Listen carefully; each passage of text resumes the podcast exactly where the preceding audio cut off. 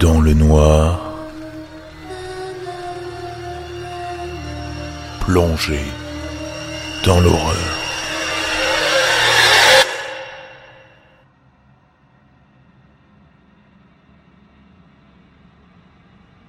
Pour autant que je me souvienne, j'ai toujours parlé dans mon sommeil. Quiconque ayant dormi sous le même toit que moi vous le dira. Mes parents, mes frères, mes sœurs, mes amis et surtout mes ex. Ils sont aux premières loges. On en riait le matin, puisque la majeure partie de ce que je disais était incohérente ou dénuée de sens.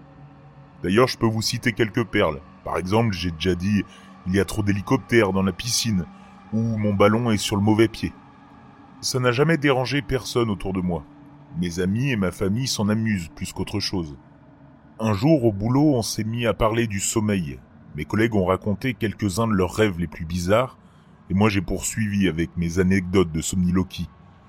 Je leur ai déballé les trucs les plus dingues que j'ai pu dire en pionçant, et ça les a tous fait rire.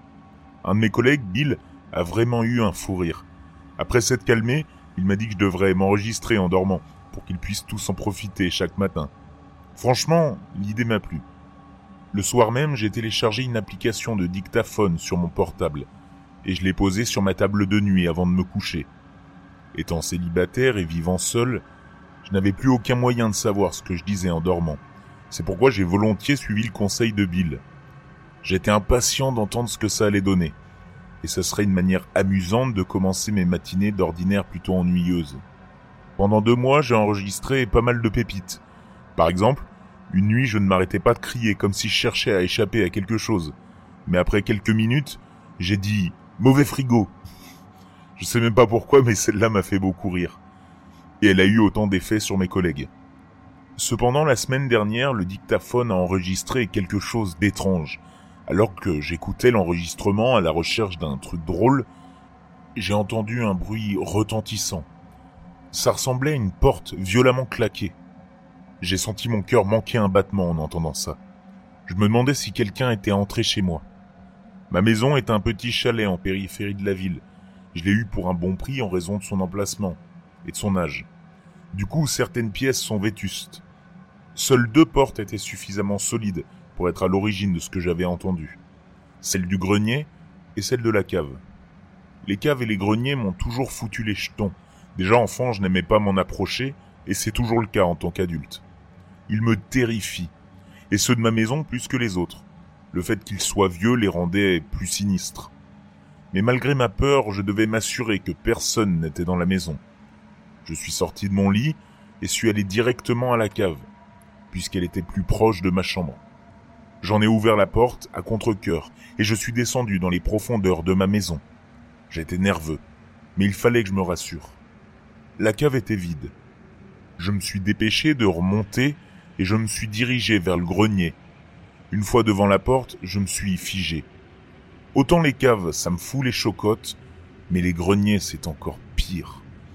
Peut-être parce qu'ils ont toujours été un mystère pour moi. Pour être complètement honnête, je n'ai été dans un grenier qu'une seule fois dans ma vie, et c'était pour aider mon père à descendre les décorations de Noël. Et même à l'époque, j'étais effrayé. J'y ai installé un loquet en emménageant. Ça a peut-être l'air con, mais bon, ça m'aide à dormir.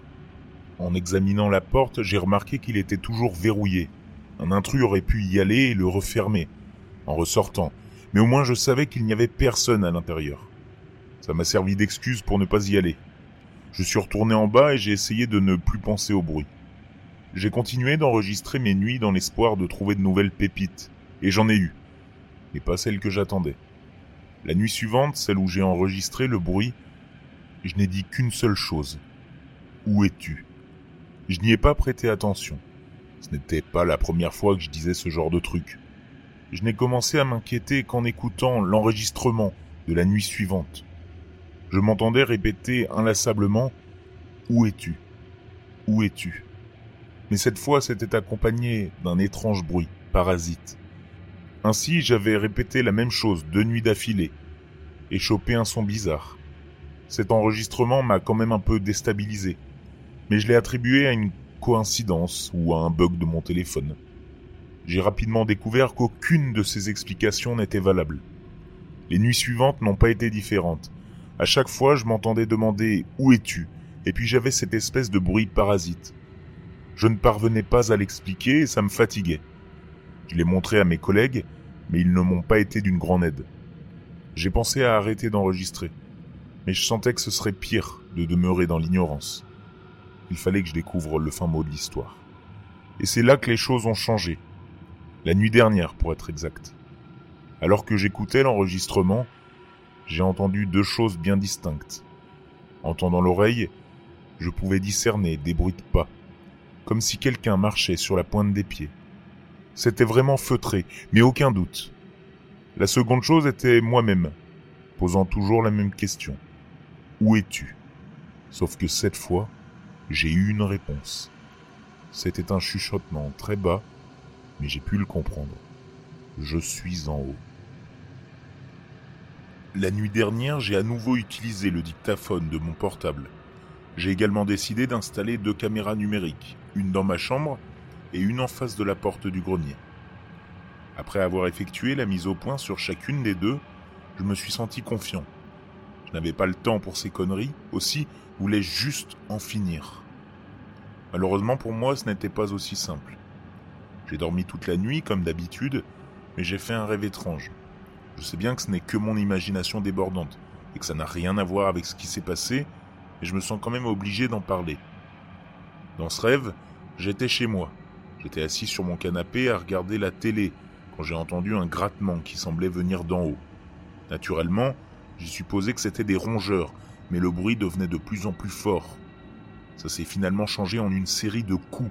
C'est à ce moment que je me suis levé pour voir ce qu'il en était. Le temps que je me rende devant la porte du grenier, le bruit avait cessé. Je suis resté planté là un moment attendant qu'il reprenne, mais je n'ai rien entendu du tout pendant ce qui m'a semblé être plusieurs minutes. Puis, sans crier gare, un cliquettement brisa le silence. C'était le loquet qui s'était déverrouillé tout seul. Et c'est là que je me suis réveillé. Comme je l'ai dit, ce n'était qu'un rêve bizarre, sans importance, par rapport à ce qui se passe, et je ressens quand même le besoin de le mentionner.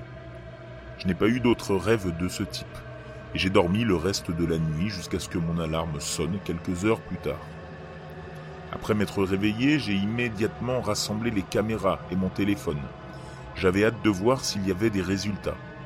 Et il y en avait. Mais ils m'ont laissé avec encore plus de questions. À la moitié de l'enregistrement sur mon téléphone, comme sur la caméra de ma chambre, je m'entendais demander une fois de plus Où es-tu? N'y a pas eu de réponse ni de bruit parasite, mais il y a eu un son retentissant, le même que celui précédemment enregistré. C'était celui d'une porte claquée. Dès que je l'ai entendu, j'ai attrapé la deuxième caméra pour voir ce qu'elle avait. La porte du grenier ne s'est jamais ouverte. On pouvait toutefois entendre le bruit en arrière-plan, très faible. Étant donné son volume sur chacun des enregistrements, il semblait possible qu'il s'agisse de la porte de la cave. Après n'avoir rien trouvé d'autre d'étrange, j'ai décidé d'aller vérifier une nouvelle fois la cave. Avec un mélange de nervosité et d'adrénaline, j'ai couru jusqu'à la porte et je l'ai presque défoncée en l'ouvrant. Je me suis précipité en bas des escaliers et j'ai allumé la lumière. Ça commençait à me gaver de penser que quelqu'un se fichait de moi. Cependant, lorsque la pièce s'est illuminée, elle n'avait rien d'autre à offrir que ce spectacle familier de cave vide, complètement vide. Pas d'intrus et pas de réponse. Je me suis rendu au travail frustré en essayant de ne pas penser à ce qui s'était passé. Plus facile à dire qu'à faire. Je n'ai cessé d'envisager différents scénarios toute la journée durant, sans qu'aucun ne soit cohérent. La seule explication qui me venait en tête était qu'il s'agissait d'un esprit, du grand n'importe quoi. Je ne voulais pas accorder de crédit à cette hypothèse, mais j'étais à court d'idées. J'ai essayé d'en reparler à mes collègues dans l'espoir qu'ils me rassurent. Mais ça a été tout le contraire. L'un d'entre eux m'a dit d'appeler les flics et de les laisser fouiller la maison à la recherche de traces d'effraction. Un autre m'a conseillé d'aller chez un ami. Bill m'a dit d'abandonner la maison et de m'enfuir dans les collines. Il blaguait, bien sûr, mais ça ne m'a pas rassuré pour autant. Les choses ont commencé à devenir bizarres lorsque je suis rentré chez moi.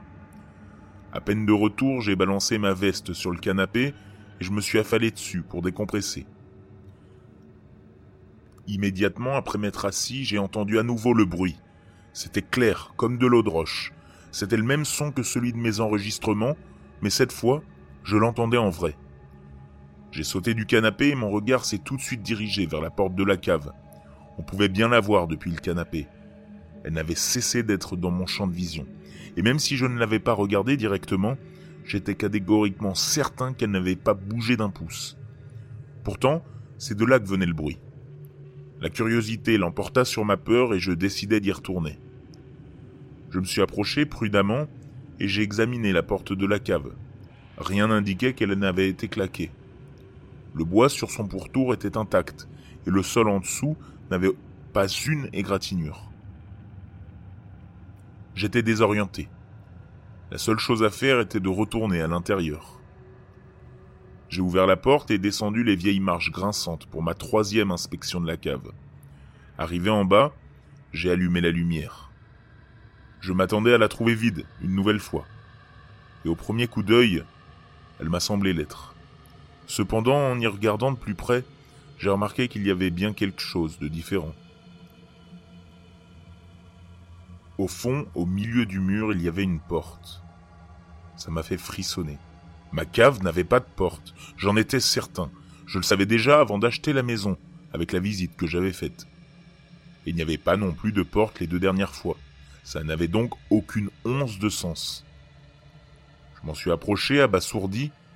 Je ne savais pas d'où elle venait, mais je savais qu'elle était à l'origine de ces bruits. Il n'y avait aucune autre explication.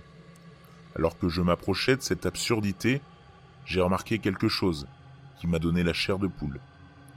J'ai reconnu le bois, le style et le loquet. C'était la porte du grenier.